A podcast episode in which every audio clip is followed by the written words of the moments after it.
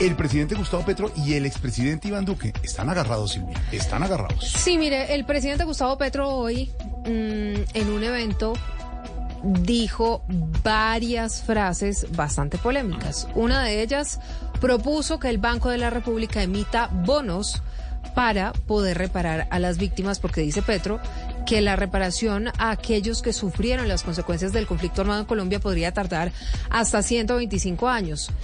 Y ahí de paso arremetió contra el expresidente Iván Duque, quien acusó, entre otras cosas, Mateo Piñeros de haber hecho trizas el acuerdo de paz con las FARC. Pues lo cierto de todo esto es que ya no solamente Duque, sino algunos de sus funcionarios están respondiendo a la Petro y diciéndole que sus afirmaciones son imprecisas, como pasó hace algunos días con otras afirmaciones que hizo el presidente Petro sobre Ecopetrol. A veces dice una cosa Petro y ahí de inmediato salen muchos como a corregirlo, como a decirle, mire, esto es impreciso lo que usted está diciendo. Pues este es el caso del presidente, o más bien expresidente Duque. Sí, señora Silvia, fue en el Consejo Nacional de Paz. Allí el presidente Gustavo Petro reconoció que no hay presupuesto actualmente ni para la reparación de las víctimas ni para cumplir con el acuerdo de paz firmado en 2016. Según datos del gobierno, se necesitan 300 billones para la reparación y 150 billones para implementar integralmente ese acuerdo que se firmó con las FARC.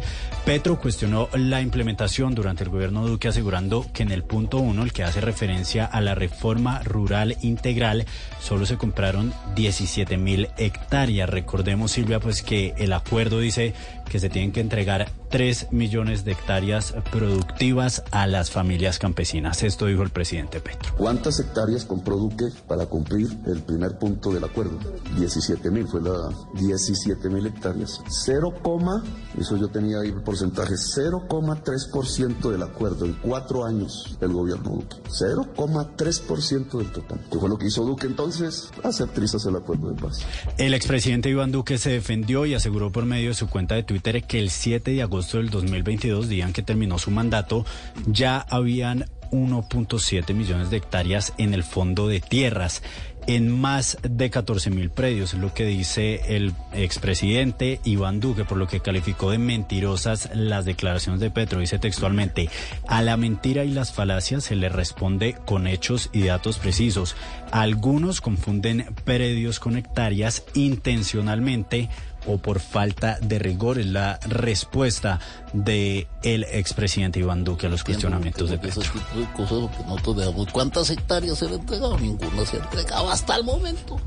Entonces yo me pregunto cómo se sentirá hoy en día Duque. ¡Me siento orgulloso! Sume, reste, multiplique de vida, porque dice eh, Mateo que el acuerdo de paz según el acuerdo de paz, hay que entregarles a las víctimas 3 millones de hectáreas de tierra.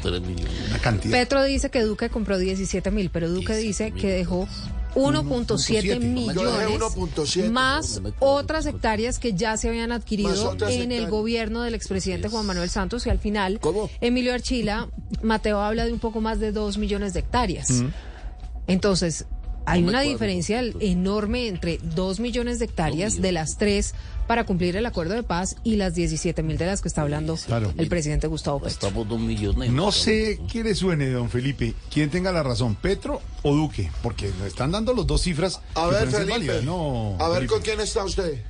Es muy difícil, es muy difícil saber realmente, porque no tenemos la información precisa de mm. cuántas hectáreas efectivamente compraron el gobierno del presidente Duque o se entregaron, y, y las 17 mil, que no creo. Yo creo que 17 mil hectáreas es muy poquito. Muy poquito. Sí, eso, eso, ¿Serán eso predios, eh, como dice. De golpe, yo no sé si es que puede ser que confunda predios con hectáreas, el presidente, mm. puede ser, pero por supuesto em, la idea de que el Banco de la República asuma este gasto fiscal a través de la emisión. Porque no tiene plata, pero ¿cómo se le No, no, es que mm. la propuesta es más descabellada. Mm.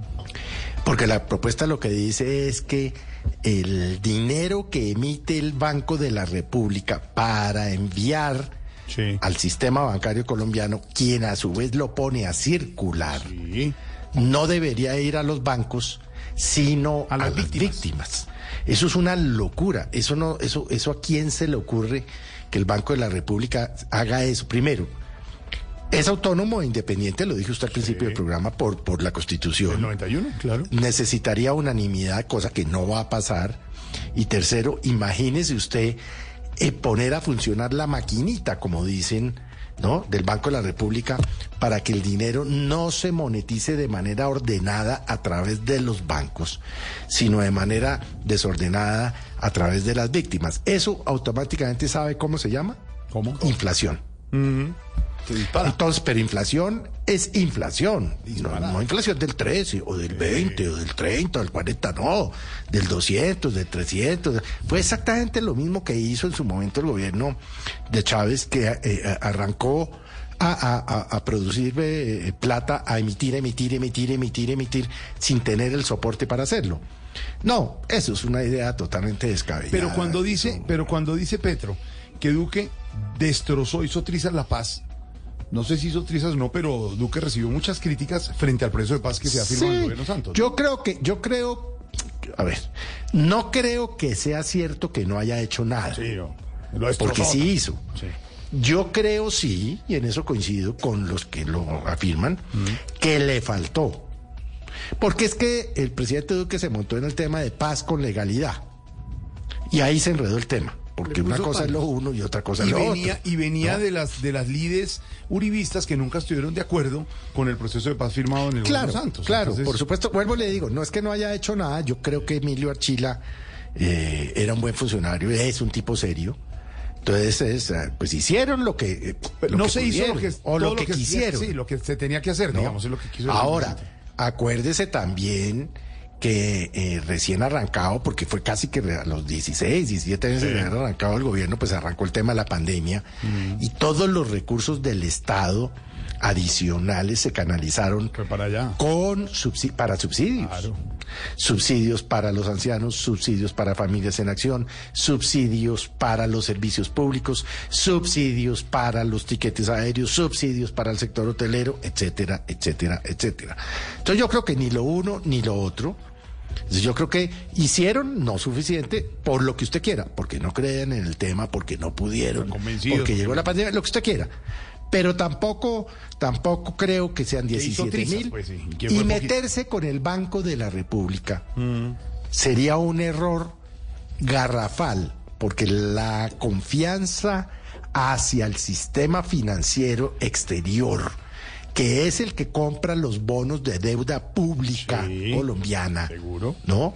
Pues dice, no, si a este banco de locos lo que está haciendo es asumir el, el, los gastos fiscales a través de emisión de dinero. De mandarlos para el banco, al sistema financiero. No, pues esa vaina sí, apague y vámonos. Eh, yo no, es que a Petro se le salen unas ideas ahí. Él, él, em, él especula y especula y especula y especula. Un detalle. Un detalle justamente sobre eso, Felipe, y es que el propio Petro en ese, en ese audio reconoce que su propuesta no es ortodoxa, sí, es ortodoxa y les dice a quienes están allí pues es lo que a mí se me ocurre. Si ustedes tienen otra idea, díganmela y miramos a ver qué hacemos para reparar a las víctimas. Pero es lo que a mí se me ocurre. Y después dice, me van a crucificar no precisamente la, iglesia, sino el Banco de la República, que es peor que la iglesia. Pero en todo caso, el propio Petro reconoce sí, pero es que hay lo otra descabellada de su idea, ¿no? No, no, por eso él dice esto es una locura, pero tal. Pero entonces, lo que sí podría hacer el gobierno del presidente Petro es exigirle a las FARC que efectivamente entreguen los bienes que nunca entregaron. Porque es que ellos entregaron bienes por 50 mil millones, que eso es un chiste para lo que ellos tenían. Entonces, más bien, más bien, en vez de tratar de meterse, como él mismo dice, mm. que es descabellado, con el Banco de la República, coja a los señores de las FARC que están en la JEP y que están desmovilizados, dígale, señores, a devolver los bienes. Ustedes se comprometieron a entregar varios billones de pesos y no han hecho nada. Timochenko dijo que lo único que tenía en bienes era una maletica con unas botas. Y ah, bueno, entonces, mm, pues, entonces estamos frente a un dilema complicadísimo porque no vamos a poder resarcir a las víctimas. No, no, le podemos sacar la plata a los, eh, a los desmovilizados de las FARC. Y, no podemos o el Banco de la República no va a emitir plata para, para, para tapar gastos fiscales. Conclusión, ese es un problema sin salida. Debate del día entre el eh, presidente Gustavo Petro, el expresidente Iván Duque, por el tema de la paz. Así vamos comenzando esta tarde de martes 4.39, Pasión y Pascua.